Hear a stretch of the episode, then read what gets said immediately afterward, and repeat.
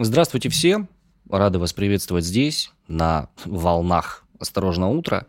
Арин, привет. Привет. Мы немножко работаем в другом формате уже, да?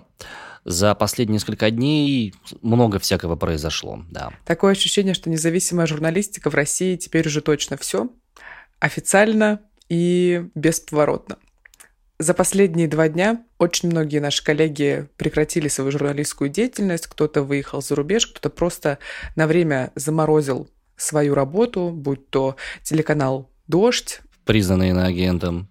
Да, я прошу прощения, забыла это упомянуть. Или «Эхо Москвы», которая, например, ликвидировала государство. Знак.ком также прекратил свою работу сайт «Голос Америки», который признан в России иностранным агентом, русская служба BBC, Deutsche Welle, «Медуза» а, заблокирована на территории России, и «Радио Свобода». И «Медуза», и последняя «Радио Свобода» признаны на территории России иностранным агентом. Это происходит не просто так. Дело в том, что Госдума единогласно накануне приняла закон о фейках. Теперь за распространение фейков о действиях вооруженных сил России могут назначить наказание в виде лишения свободы на срок до 15 лет. Понятие фейка достаточно... Размытое. С точки зрения юридической техники, там получается очень неясная формулировка, такая рамочная, в связи с чем мы понимаем, что мы не можем подвергать опасности э, вас, себя и всех остальных. Поэтому э, мы будем воздерживаться от высказываний по этой теме, как, в принципе, сделала сейчас и «Новая газета», которые тоже все материалы, которые связаны с этим, со всем делом, заблокировали и убрали у себя из социальных сетей, из сайта. Возможно, вы заметили, что наш выпуск от 4 марта был ну, я бы так сказала, немного не в кассу. Новости касались в основном санкций и того, что происходит на территории России. Но мы ничего не сказали о спецоперации, которую Россия ведет по отношению к Украине.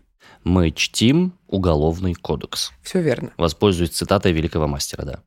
И, возможно, вы заметили это, и мы не хотим, если честно, придавать какие-то свои принципы. Ну, я скажу за себя, я не хочу предавать свои принципы, и мне искренне жаль, что я не могу говорить в подкасте все то, что я хотела бы сказать. И я не хочу слишком долго думать над какими-либо формулировками.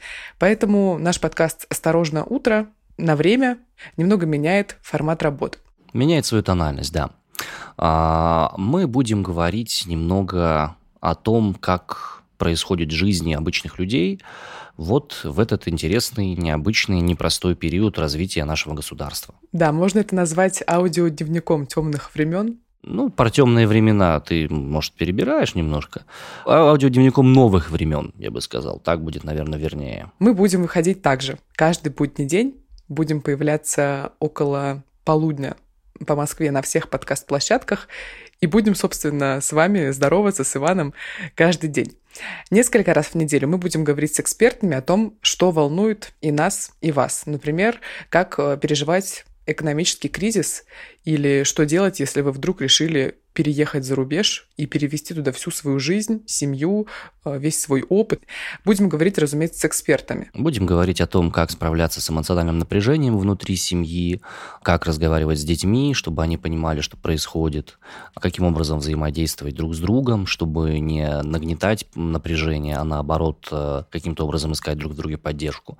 Будем делать так называемый аудиодневник нового времени и обсуждать действительность и собственную жизнь друг с другом и с нашими коллегами. То есть мы будем разговаривать с Иваном, и иногда к нам в подкаст в некоторые эпизоды будут приходить наши друзья-коллеги. Некоторых из них вы уже слышали в наших эпизодах, например, Дашу Данилову и Сережу Простакова. Короче, будем говорить о человеческом на фоне всего происходящего и о том, что волнует и нас, и определенно многих из вас тоже волнует. Я на самом деле хочу сказать за себя, мне очень жаль, что такая ситуация складывается в России с журналистикой, и все меньше источников могут э, выдавать точную информацию, точную, независимую, и как бы рассматривать ситуации с разных сторон, разные ситуации, с разных ракурсов на них смотреть. Это важно. Понимать, а что вообще происходит. Таким образом формируется личная точка зрения и личное понимание происходящего. Поэтому мне очень жаль, что у российского слушателя, зрителя, читателя все меньше возможности иметь такую, собственно, иметь такую возможность смотреть э, с разных ракурсов на происходящее. Я хочу напомнить о том, что ценности критического мышления – это ценности, которые можно развивать независимо от того, какое проходит информационное поле, какая новостная повестка, какое государство за окном. Критическое мышление – это есть огромное количество самоучителей по этому поводу, есть огромное количество книжек по этому поводу, нас написанных и доступных, и русскоязычных ресурсов в том числе. Если вы со своими детьми их будете смотреть периодически, в этом не будет ничего плохого, как мне кажется. Ну, собственно, на этом, наверное, мы на сегодня закончим. А, мы уходим на выходные. Очень надеемся, что те переговоры, третий раунд переговоров, которые ожидаются на этих выходных, приведут к каким-то хорошим, позитивным для всех действующих лиц результатам. Что этот третий раунд состоится? Во-первых. Во-вторых, да, что он будет позитивным по всем возможным смыслам, которые только можно себе представить. Спасибо огромное, что вы все это время находились с нами.